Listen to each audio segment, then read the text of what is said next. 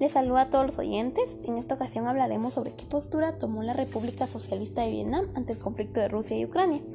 Para contextualizar un poco sobre lo que está sucediendo actualmente y lo que tiene alarmado a toda la sociedad internacional, es que en la mañana del 24 de febrero de este año, el presidente de Rusia, Vladimir Putin, ordenó atacar la región del Donbass por medio de una operación militar especial.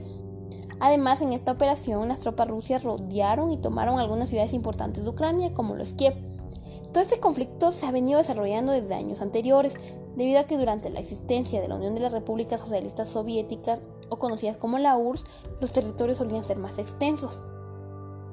Y con la disolución de este imperio surgieron otros estados, como lo es Ucrania y Georgia, y por supuesto lo que se conoce como Rusia, ¿no? Eh, debido a esta disolución, casi la mitad de la población de Ucrania tiene como lengua materna el ruso y muchos de ellos se sentían o se sienten vinculados a Rusia.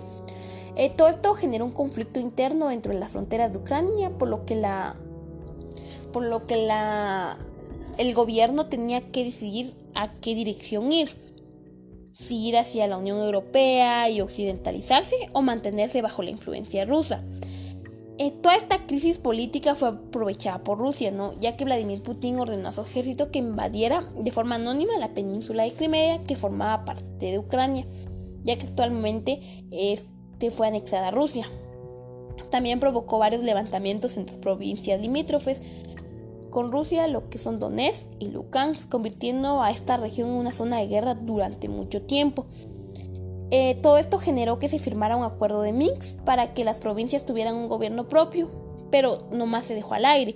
Es por eso que Rusia e Irak le dieron el reconocimiento internacional para que estas repúblicas se proclamen soberanas e independientes.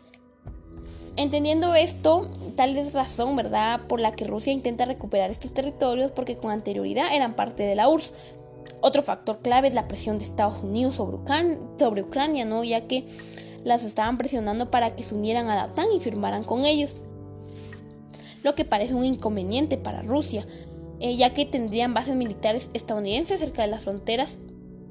E incluso el presidente ha dicho que si Ucrania es parte de la OTAN pone en riesgo el territorio ruso ya que en caso de que Rusia y Ucrania tuvieran un conflicto, los demás miembros ya se verían obligados a atacar a Rusia y romper lazos económicos y políticos.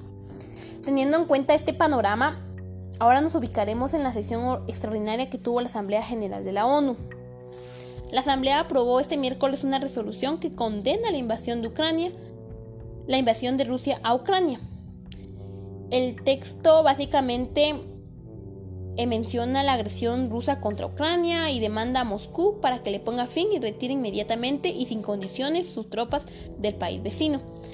Pero la resolución eh, fue ratificada por 141 países de los 193 miembros de Naciones Unidas. En esa resolución hubo 35 abstenciones, en el cual Vietnam era partícipe. Pero si tomamos en cuenta que en el 2021 el mandatario de Vietnam y el de Rusia tuvieron conversaciones diplomáticas en relación a la cooperación, en base a que aprobaron una declaración conjunta que mm, refrenda el interés mutuo por la consolidación del desarrollo de la alianza estratégica integral hasta el año, hasta el año 2030. Eh, según este acuerdo, fortalecer y mejorar la eficacia de la Asociación Estratégica Integral es una de las prioridades de la política exterior ruso-vietnamita, ya que esto no solo servirá a los intereses a largo plazo de los, de los dos países, sino que también promoverá el desarrollo interno y mejorar los, roles de los dos países. Eh, además, ambos acordaron que sus respectivos países no establecerían alianzas o, no celebrarían acuerdos con terceras naciones para emprender acciones que dañen la independencia, la soberanía y la integridad territorial así como los intereses de estos mismos. Eh, por tal motivo puede que este sea la razón por la que Vietnam se abstuviera de votar en la resolución de la Asamblea General, ya que este texto enfatiza que el desarrollo de las relaciones ruso-vietnamitas no está dirigido a ningún tercero y que no y que cada cosa que ratifiquen o firmen no dañe la soberanía internacional de los países.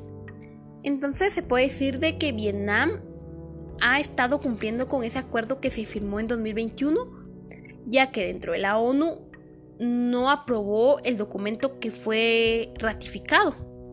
Eh, sin embargo, no ha dado más indicios para confirmar la cooperación hacia Rusia. Eh, ya como punto final, podemos decir que Vietnam se ha mantenido al margen de este conflicto y se ha mantenido con neutralidad, ¿no? ya que no se ha puesto ni en contra ni a favor de Rusia o Ucrania. Eh, muchas gracias y eso sería todo.